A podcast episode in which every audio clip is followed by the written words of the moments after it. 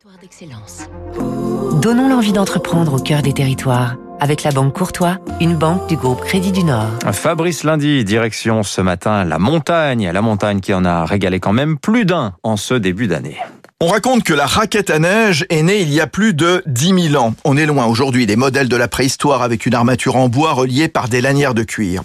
Souple, légère, ce fut la star de ces vacances d'hiver, la raquette de randonnée.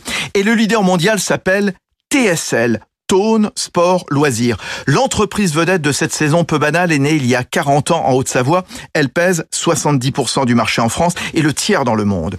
Une activité assez confidentielle jusqu'alors. Seulement voilà, il y a eu le Covid, les remontées mécaniques fermées, de la neige en abondance, une envie de nature. Résultat, le rush chez les loueurs, les grandes chaînes de sport en rupture de stock. Chez TSL, il a fallu embaucher, trouver des boucles, des sangles, faire tourner les ateliers d'Annecy-le-Vieux quasi H24 pour sortir jusqu'à 3000 pièces par jour, 10 fois plus qu'en temps normal.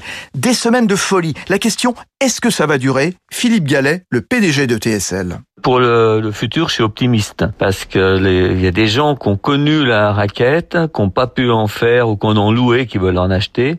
Donc, je pense que sur l'année prochaine, on va faire encore un tabac. Et l'avantage, c'est que les ventes seront étalées sur la saison.